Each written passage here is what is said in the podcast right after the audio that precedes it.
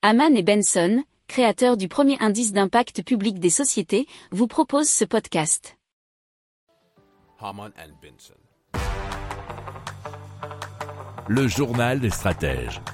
Donc on passe à Halo, ce sont des voitures qui sont livrées pilotées à distance par un opérateur, ce qui évite bien sûr à la société d'avoir à trouver un moyen de faire rentrer eh bien, les livreurs de voitures. Alors, grâce à un système de capteurs sensoriels, de caméras embarquées, de modems et d'antennes, les employés de la compagnie peuvent réellement conduire les véhicules à distance, puis euh, laisser la main au client une fois atteinte l'adresse souhaitée, nous explique slate.fr.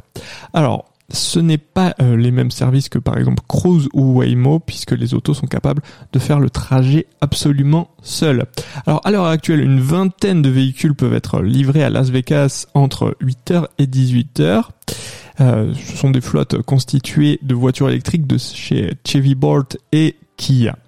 L'objectif pour 2024, c'est de disposer de plusieurs centaines de véhicules à proposer à la clientèle. Pour approfondir ces sujets, abonnez-vous à la newsletter de Haman et Benson et écoutez nos autres podcasts que vous retrouverez dans les notes de l'émission ou sur notre site internet.